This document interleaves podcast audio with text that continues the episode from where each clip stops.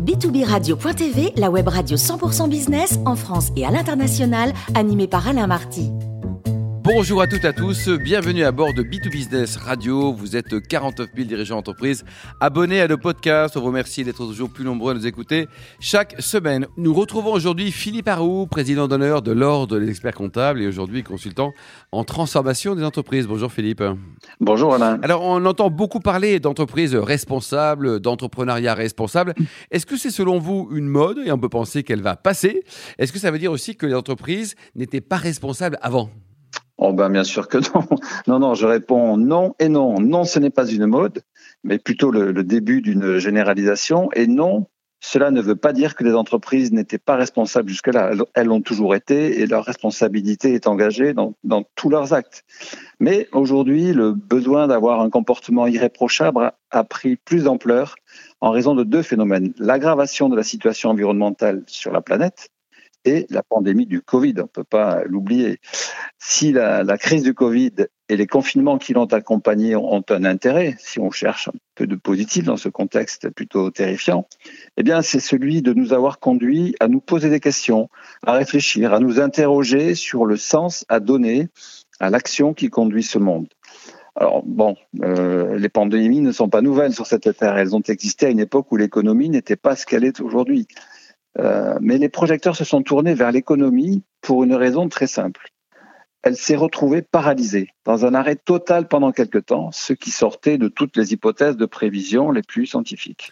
Philippe, est-ce que ça veut dire aussi que les entreprises ont été considérées comme responsables de la pandémie? Non, pas du tout. Le, le regard qu'il y a eu vers l'économie n'a pas été forcément accusateur pour rechercher une responsabilité dans ce drame terrible. C'est plutôt une lecture qui s'est imposée à tous qui nous a permis d'avoir une vision extérieure pendant un instant.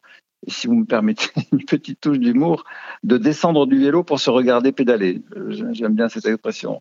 Et là, des évidences sont apparues, évidences qui n'ont rien de nouveau pour certains, mais évidences qui ont été une révélation pour la plus grande partie de la population. Le fonctionnement de notre société inclut dans ses gènes quelques aberrations, et en particulier une exploitation de l'environnement qui ne peut que connaître des limites et qui est générateur de conséquences extrêmement graves pour la pérennité de notre planète. Et de plus, le modèle économique général a révélé des faiblesses et des limites. C'est ce qui explique les questions posées à l'économie, comme par exemple, comment pouvons-nous être totalement dépendants d'une production industrielle en Chine de l'autre côté de la planète au point de subir un blocage complet. Euh, alors bien sûr, poser la question revient à porter une accusation. Et le, sujet qui s'est invité tout seul dans le débat est celui de la recherche du profit. Les, délocalisations de production n'ont eu d'autre motif jusqu'à ce jour qu'une recherche de réduction de coûts et donc d'augmentation des bénéfices. Or, ce schéma repose sur deux postulats. Un, que le produit à fabriquer nécessite un grand besoin de main-d'œuvre, et deux, que le coût de cette main-d'œuvre soit moins élevé ailleurs que dans nos pays occidentaux. Il est certain que ces deux postulats sont encore réels aujourd'hui, mais pour combien de temps? On peut se poser la question, car ils ne peuvent qu'être provisoires. D'un côté, l'industrie s'automatise de plus en plus, au point de supprimer des emplois de main-d'œuvre non qualifiés, et de l'autre côté, avec l'élévation du niveau de vie et de consommation de ces pays en expansion, bah, les salaires augmentent petit à petit et on peut penser qu'un jour ils seront alignés sur les nôtres. Il faut donc être bien conscient que ce modèle économique est provisoire et que nous devrons en sortir. Alors, si j'ai bien compris, Philippe, hein, vous êtes en train de nous dire que grâce à la Covid, nous allons sortir de l'impasse de notre modèle économique. Euh, vous allez un peu vite en besogne, mais vous me voyez, vous me voyez venir. Je ne dis pas que le Covid va nous aider à résoudre nos problèmes, mais la question qui est venue avec la crise du Covid est de savoir si aujourd'hui ne serait pas le bon moment pour changer de modèle avec une économie à l'arrêt qu'il faut faire redémarrer. Nous pouvons ainsi voir cette période comme une opportunité pour repenser le modèle, pour se poser les bonnes questions et pour, pour prendre de nouvelles orientations. La question qui est posée, est celle du sens à donner à toute action et bien sûr celle des entreprises. Ce questionnement dans un contexte de situation environnementale déréglée et bien malade ne peut qu'amener à prendre en compte de nouveaux paramètres. Les entreprises font partie du tout, qu'est notre société, et elles ont leur rôle à jouer dans le respect de l'environnement. C'est pourquoi on parle de comportement responsable ou d'entrepreneuriat responsable ou encore de responsabilité sociétale des entreprises, la fameuse RSE. Ce n'est pas une mode, euh, ni un effet de marketing pour être dans une tendance. C'est un vrai engagement que les entreprises doivent prendre et qu'elles doivent montrer en toute honnêteté, car attention, nous, sommes dans une société où tout se sait.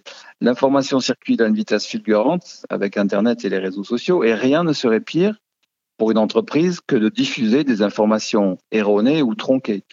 La transparence fait partie du monde d'aujourd'hui et il convient d'en faire une valeur fondamentale de l'entreprise, ce qui s'inscrit dans une démarche RSE. Euh, Philippe, et c'est quoi exactement une politique RSE pour une entreprise et notamment pour une PME Il est important de bien mesurer la portée de la réflexion.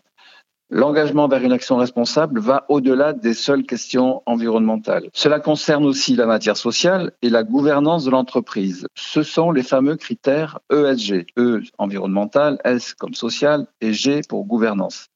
Cette approche a l'avantage d'ouvrir le sujet à toute entreprise, quelle que soit sa taille et quelle que soit son activité.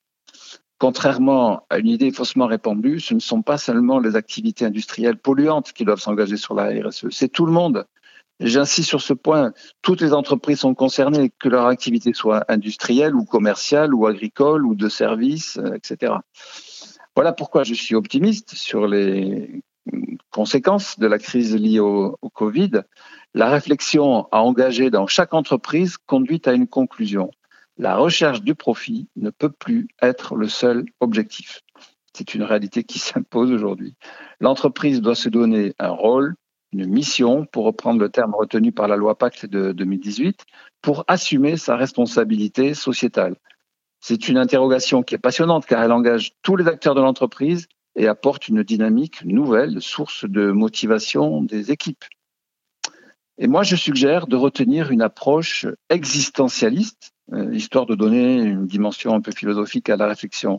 Vous savez, les fameuses questions dont nous avons dû tous débattre dans nos cours de philo, qui suis-je, où vais-je, euh, etc. Mais l'existentialisme, c'est surtout se donner une responsabilité en tant qu'être vivant, car une entreprise est un être vivant, et euh, de faire en sorte que tous nos actes soient responsables. Sans vouloir s'engager sur le chemin de la responsabilité, c'est bien, mais le mettre en œuvre, ça semble assez complexe. Euh, qu'est-ce que vous pourriez nous recommander? Vous avez raison. Vous avez raison. Je rencontre de nombreuses entreprises intéressées, mais qui ne savent pas par quel bout prendre le, sujet. Pour moi, la solution est de mettre en place un système de prise de mesure pour avoir des repères et ne pas rester dans des incantations ou dans un monde virtuel. Prendre la mesure est le corollaire de toute politique RSE dans les entreprises. On se donne des objectifs et on choisit des indicateurs pour vérifier le progrès accompli vers ces objectifs. Et si on veut être totalement transparent, eh bien, on fait même vérifier ces informations par un organisme spécialisé indépendant. Ce qui est important de bien comprendre, c'est que l'information non financière est en train de devenir essentielle dans le contexte de transformation de notre société et même indispensable. Et je suis convaincu que bientôt, il ne sera plus possible d'obtenir du crédit pour financer un projet si l'information financière n'est pas complétée par une information non financière. On parle de finances responsables. Euh, ce qui veut dire que les, distributeurs de financement, par une action responsable, auront aussi une influence forte sur les orientations de l'entreprise. Philippe, voulez-vous nous, dire que présenter un bilan à son banquier ne suffira plus? Alors, si vous me permettez, je préfère parler d'état financier que de bilan pour englober l'ensemble des documents, en plus du seul bilan. Mais bon, euh, tout le monde sait bien que leur lecture est réservée à des spécialistes et que sans une information comptable et financière, ces documents sont incompréhensibles. Et pour ceux qui savent les lire, leur appréciation sera limitée car une, une lecture financière ne donne qu'une vision partielle de l'entreprise. Il n'est rien dit de, de, sa politique, de ses ambitions, de ses objectifs, de ses projets, de, de son action. Autant d'informations qui sont essentielles quand on veut se faire une opinion sur une entreprise ou tout simplement la connaître. J'aime bien cette citation d'Einstein, s'il vous plaît, hein, référence, qui dit Ce qui compte ne peut pas toujours être compté, et ce qui peut être compté ne compte pas forcément.